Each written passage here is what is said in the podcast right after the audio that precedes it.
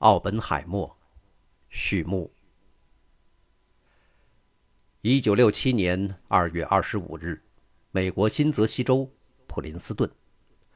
尽管恶劣的天气和严寒冷冻了美国东北部，六百位朋友和同事聚集起来哀悼罗伯特·奥本海默的去世，追思他的一生。有些人认识的他是一个和蔼可亲的老师。深情称呼他奥比，其他人认识的他是伟大的物理学家，在一九四五年成为原子弹之父的男人，国家英雄，以及科学家成为公仆的象征。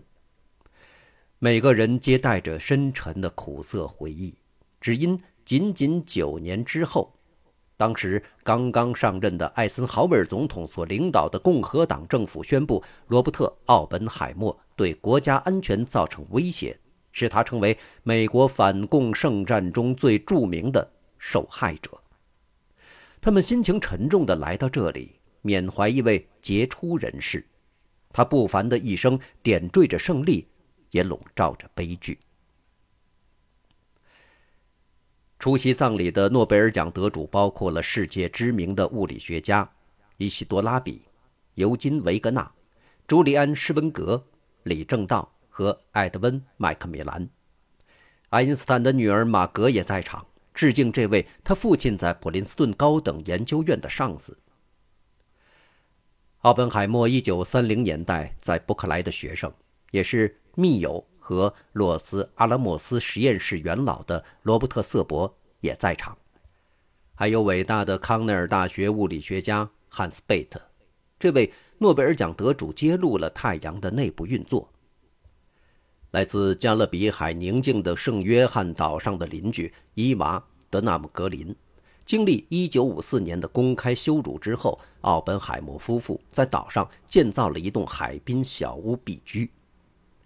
紧挨着伊娃而坐的是掌握美国外交政策的滚滚诸公，律师即常年的总统顾问约翰·麦克罗伊，曼哈顿计划的军方首领莱斯里·格罗夫斯将军，海军部长保罗·尼米茨，曾获普利策奖的历史学家小亚瑟·施勒辛格，以及新泽西州参议员克里福德·凯斯。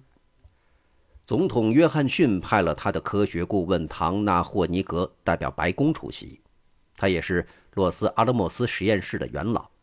1945年7月16日进行的三位一体测试引爆第一颗原子弹时，他就在奥本海默身边。点缀在科学家和华盛顿政府权力精英之中的是文学和文化界人士，诗人史蒂芬斯班德。小说家约翰·奥哈拉，作曲家尼古拉斯·纳普可夫，以及纽约市芭蕾舞团的总监乔治·巴兰钦。奥本海默的遗孀凯瑟琳·普宁·奥本海默坐在普林斯顿大学亚历山大厅的前排，参与这场将被许多人记忆为压抑、温馨与苦涩交织的追悼会。跟他坐在一起的是他们二十二岁的女儿 Tony 和二十五岁的儿子 Peter。坐在 Peter 旁边的是罗伯特的弟弟法兰克·奥本海默。在麦卡锡主义横流期间，他本人的物理学家生涯也遭到摧毁。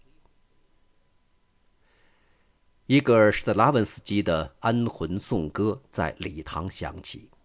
前一年秋天，就是在这个大厅，奥本海默第一次听到这首乐曲，而且赞赏不已。接着，认识奥本海默长达三十年的汉斯·贝特讲述了三篇悼词中的第一篇。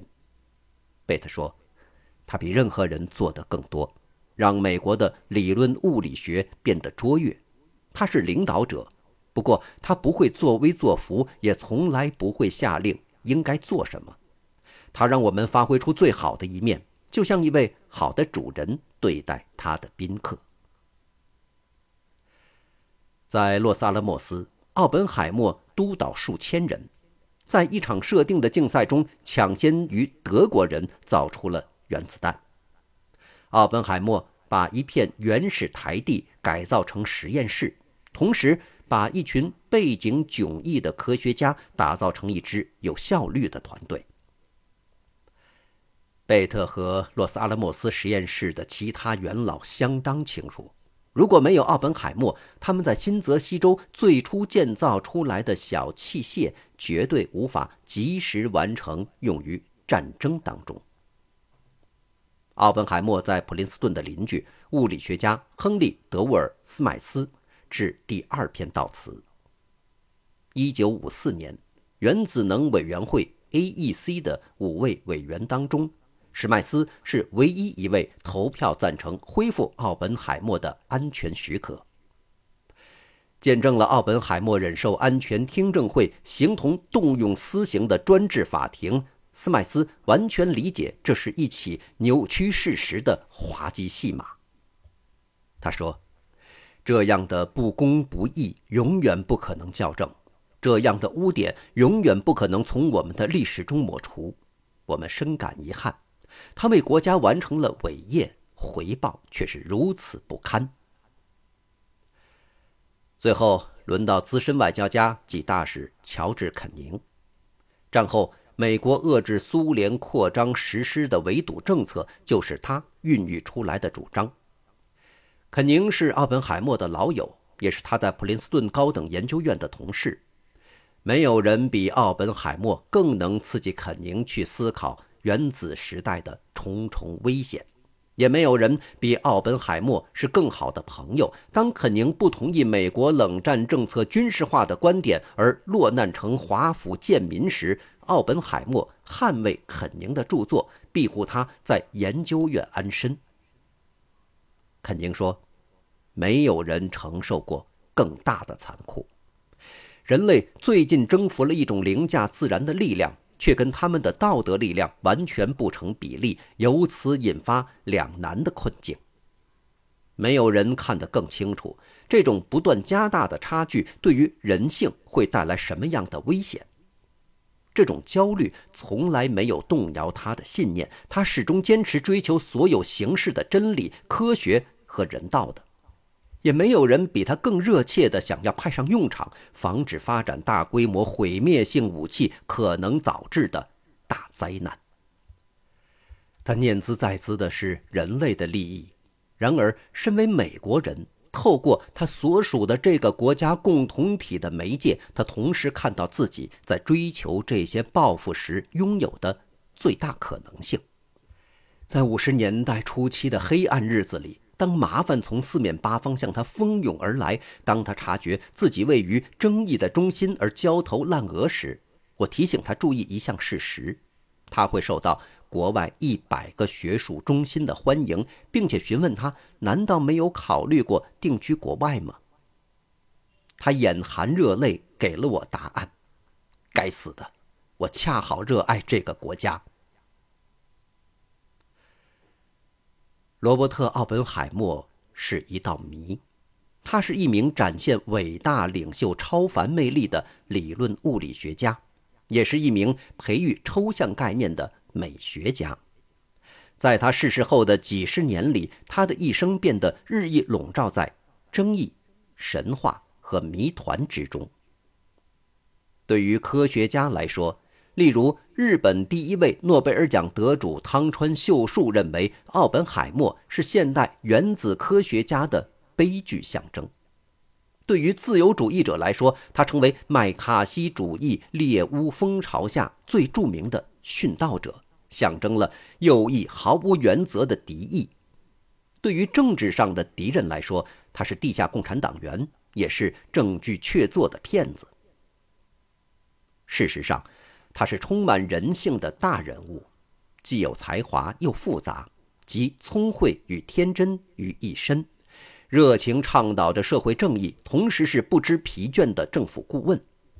他致力于控制失序的核武竞赛，这为他招来有权有势、官腔官调的敌人。如他的朋友拉比所说，他非常有智慧，也非常愚蠢。物理学家弗里曼·戴森在罗伯特·奥本海默身上看见深沉和尖锐的矛盾。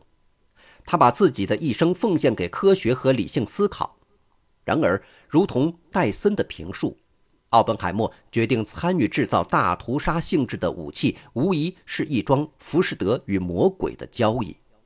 当然，我们依旧承受着后果。如同浮士德，罗伯特·奥本海默试图重新协商这桩交易，因此受到打击。他带头研究释放出原子力量的方法，然而。当他寻求途径，只为警告同胞这其中的危险，想要约束美国对核子武器的依赖时，政府质疑他的忠诚，并且要他接受审判。他的友人将这种公开的羞辱比拟为1633年另一位科学家伽利略接受中世纪时期的教会审判。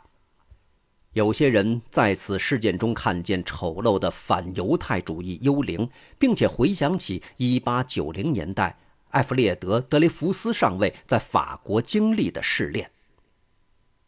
不过，任何比拟皆无助于我们了解罗伯特·奥本海默这个人，了解他身为科学家的非凡成就，以及身为核子时代缔造者他所扮演的独特角色。这本书。就是他一生的故事。感谢收听这一期的节目，欢迎继续收听下一集。